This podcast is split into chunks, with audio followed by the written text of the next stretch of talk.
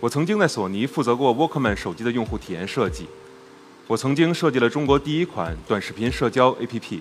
我做出了全球超过五亿用户的移动互联网 APP。那么现在，我是女性成人玩具小怪兽的创始人。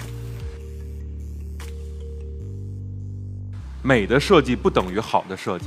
真正好的设计应该是可以改变认知的设计。我们认为，一个无用的装饰和一个直白的功能都不是好的设计。我们把自己当做女性最亲密的朋友，我们希望小怪兽是我们奉献给他们的最好的成人礼。如果我必须做一个选择，我才不要去做什么开玩笑的 TD 哥，我宁愿去做一个满怀诚意、专心设计的跳布斯。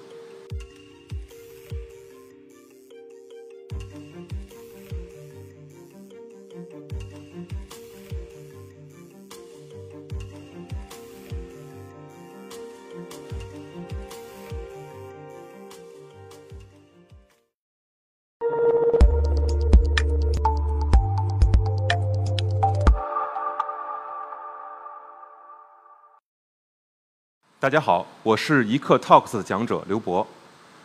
我是蜜约小怪兽的创始人。我从小学美术，毕业于清华大学美术学院，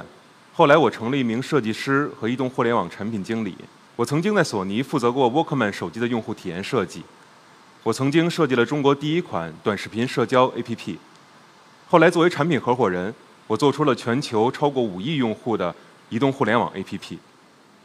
那么现在，我是女性成人玩具小怪兽的创始人。作为产品的创作者，最好表达思想的方式就是通过设计。那首先，让我们来走出一个误区：美的设计不等于好的设计。真正好的设计应该是可以改变认知的设计。那么说到设计，现在有一个全世界的偶像级的公司，就是苹果。那苹果重新设定了消费品领域技术与艺术结合的这个。标准，那么它在很多方面都改变了大家的认识。那这个时候，我想起，二零零一年的时候，我买了人生中第一台苹果电脑，一台 iMac。然后我永远都记得，当我把它从包装箱里拎出来，放到桌子上那一瞬间，然后我突然感到身上一阵的酥麻，就不是漏电，是 是我突然感到好像有什么地方不对劲。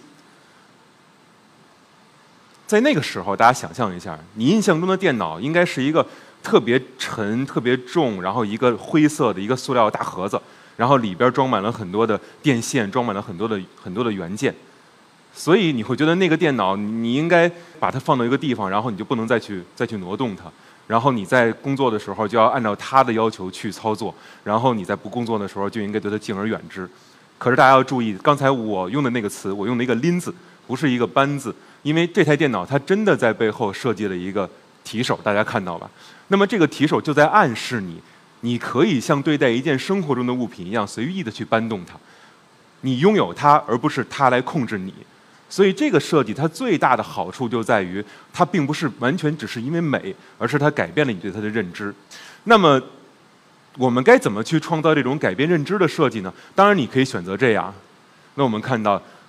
我们今天有很多的这个厂商，其实在在在在借鉴和学习这些设计的很好的很好的这些产品。比如说，对于苹果，苹果当刘海屏出来之后，大家都说丑啊，说不美啊，结果纷纷的去去去效仿。那显然这种抄袭也是没有出路的。那么我们该怎么做呢？怎么该创造这种真正能够改变认知的好设计呢？那这里我做了一个小小的总结。我认为改变认知的设计应该具备三个必要的要素。那么第一呢，是带着爱与尊重去洞察；第二呢，是结合艺术与技术，你要不断的去努力追求美和体验的新高度，要把这个当成目标。那么第三个呢，选择一个切实能够改善人类生活的领域，然后切实的促进人类在这个领域的生活，然后去拓展人们对自己或者对外界的这个认知。我觉得，如果我们能把握住这三点。那你创造出来的产品会被用户感知到，会让用户去改变很多方面的这个认知，这就是我们的小怪兽。那么通过小怪兽，我想跟大家来分享一下小怪兽的一些呃设计实践。那么我们看到小怪兽的造型非常的不一样哈，嗯，过去我们发现这个行业的传统产品往往呈现出两个极端，一个极端呢是过于具象、过于仿生的，那么它确实感官上很刺激、有温度，但是呢过于的粗暴，所以用户就会觉得心理上会有一些障碍。那么另一个极端呢，我们叫做过分的、过分的优雅，以至于有些高冷。它确实比较的去尴尬化，但是用户又会觉得这个好像我一用它，我年龄就变得很大的这个样子。所以我们想，真正用户需要的是一个什么样的产品？他的心智是如何去去认知这件事情的？那么他需要的是一个温暖的陪伴。于是我们就挑选了这样的一个造型，我们选择了过去可能本应该很巨大的，但是呢还带有一些攻击性的这样的生物，我们把它做了极度反差的这种萌化。于是就诞生了我们看到绿色的这个叫做哥斯拉大师，然后中间的我们叫做恶魔先生，然后右边的我们叫做鲸鱼博士，诞生了这样三款非常非常具有人格化的这样的一个产品。那么今天实际上它非常受到用户的欢迎。那我还记得，当时我在跟我们的设计师沟通的时候，我说我想为我们的设计提出两个设计目标，但是这个设计目标听起来其实很不像个设计目标。我说第一。我希望我们的用户把产品买回家去之后，会给它起一个名字，或者会去叫它我们给它起好的名字，而不是说今天我只是买了一个什么工具啊或者什么物品。第二，我希望当我们跟用户去交谈的时候，或者当我们的朋友面对面的沟通的时候，他拿着我们的产品，看着我的眼睛。来聊天儿，而不会在意这个产品在手中的感觉，他会很下意识的去去摆弄它。那么这两点如果做到的话，说明什么呢？说明这个设计跟用户建立起了感情上的关联，也说明了这个这个设计非常的亲肤而没有侵略感。那么今天我觉得我们基本上是做到了这两点的。过去的产品往往选用那种大家人云亦云的认为好像大红大紫就是代表了女生、代表了性感的颜色，我们觉得其实未必是这样的。我们觉得，如果你能去洞察用户心智中对于美好生活的联想，它会给你带来很多不一样的答案。那我们就想说，什么样的一个场景和瞬间，在我们的一些目标用户的心智中，觉得会跟幸福啊，会跟甜蜜呀，会跟会跟一些惬意啊有联想呢？那女生们都知道，你跟闺蜜去喝一个下午茶，这个场景就是一个非常典型的场景。那么在这个场景之中，马卡龙饼干又是一个非常具有这个典型性的这样的一个元素。那么于是我们觉得，哦，这个东西太棒了！马卡龙的颜色会让人幻想起，哦，这是一个带有一点小幸福，但有一点小放纵的这么一种感觉。所以我们就选择了马卡龙色作为了小怪兽产品的标准颜色。那么刚才介绍了一些外观的。取材也介绍了颜色，我们认为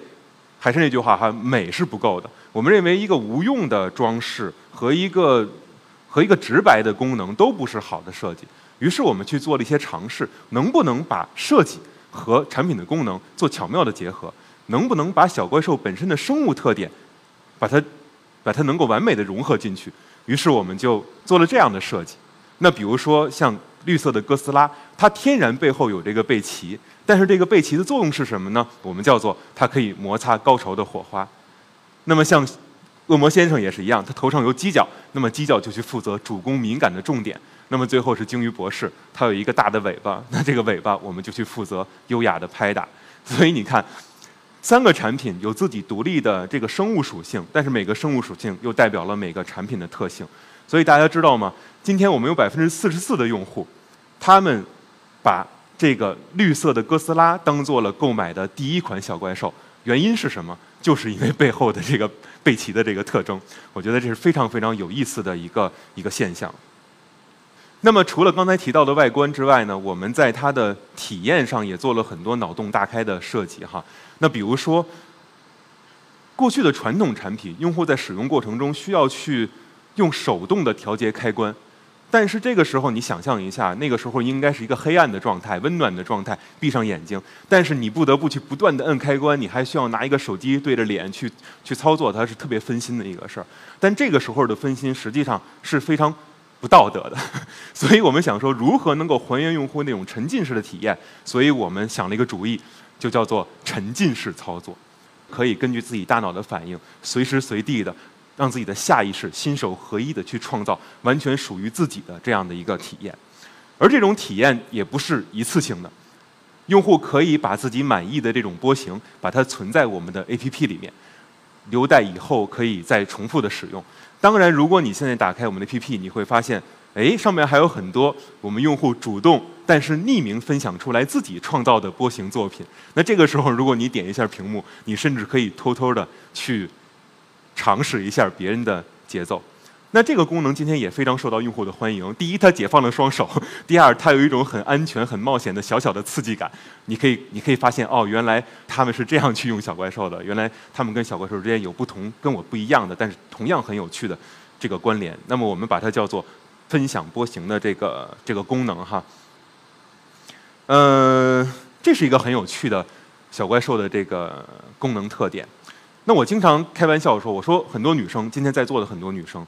你们其实很关心脸上的苹果肌哈，然后大家也很关心身上有没有这个这个马甲线，但是你们可能很多人都不太清楚，在我们身上还有一块肌肉真的更加重要，那就叫盆底肌，就是封闭我们骨盆底的一块肌肉。那这块肌肉呢，就像一张网，它吊住了我们身体的很多重要的器官在骨盆里面。随着你怀孕啊、分娩啊或者年纪偏大的时候呢，肌肉的弹性就会降低。但是这块肌肉弹性降低的话，会带来很多问题，比如说妇科疾病，比如说这个这个这个啊子宫脱垂，然后甚至还会带来，比如说呃像漏尿、尿失禁这样的一个一个症状。中国百分之四十五左右的女性在生完小孩之后都会有像尿失禁这样的症状。那么怎么来改善它呢？实际上，在一九四五年的时候，大概是啊四十年代的时候，美国的一位医生叫做凯格尔，他针对这样的问题就发明了一套锻炼的方法，以他的名字命名，就叫凯格尔训练。我们在我们的产品内，希望创造一种全新不同的方式，能够让用户通过一种更有趣的、更能坚持的方法去改善他们的状态。所以我在我们的小怪兽里边去内置了一颗。压力传感器、温度传感器，还有一颗重力加速度传感器。那么，通过这三颗传感器，用户可以在锻炼的过程中，实时的通过手机看到自己发力的位置以及发力的程度是否正确，让他可以得到有效的锻炼。而且，当每次锻炼结束之后，传感器会以数字的方式反馈给用户，他可以看到，哦，原来通过这次锻炼，我的成绩又有提高，我的身体状况就会变得越来越好。那么到今天，我们的这个凯格尔功能已经帮助我们的用户进行了超过两百万次的训练。那么尤其受到了这些年轻的正在进行产后恢复的年轻妈妈们的喜爱。这就是我们的用户拥有小怪兽之后跟我们分享的真实的瞬间。我每次都特别高兴跟大家分享这个，因为我觉得说那些枯燥的数字，我们只能一个宏观的概念。但是真正我们要看看一个产品给用户的生活带来了什么样的改变，用户是怎么去看待你的产品的。那通过这些图片，我们可以看到非常有趣。用户会把小怪兽跟他的宠物一起去合影，小怪兽会跟着用户到全世界去旅行，然后用户甚至会把我们的产品当成模特，然后去画它。然后还有很多非常非常有意思、开脑洞、有创意的这样的拍照。那么通过这些瞬间，我们大家其实心里跟我一样都有了答案，就是我们的用户不是那些刚刚被贴上奇怪标签的人，我们用户也不把小怪兽当成一个冰冷的、只能躲在抽屉里边的工具，他们认为小怪兽是有生命的，他们把小怪兽带进了他们自己本身已经丰富多彩的生活。在一刻过去的一次演讲中。我记得洪黄老师说过一句话，我非常认同。他说：“今天最应该成为女性主义支持者的是男性，因为男女越平等，男性越轻松。”我作为一名男性设计师，我想我为女性创造，就是为全人类创造。苹果和乔布斯视自己为改变世界的人，他们把苹果电脑当作改变世界的工具，奉献给那些同样想改变世界的人。我们也在努力成为一家受人尊敬的公司。我们把自己当做女性最亲密的朋友，我们希望小怪兽是我们奉献给他们的最好的成人礼。如果我必须做一个选择，我才不要去做什么开玩笑的 TD 哥，我宁愿去做一个满怀诚意、专心设计的跳布斯。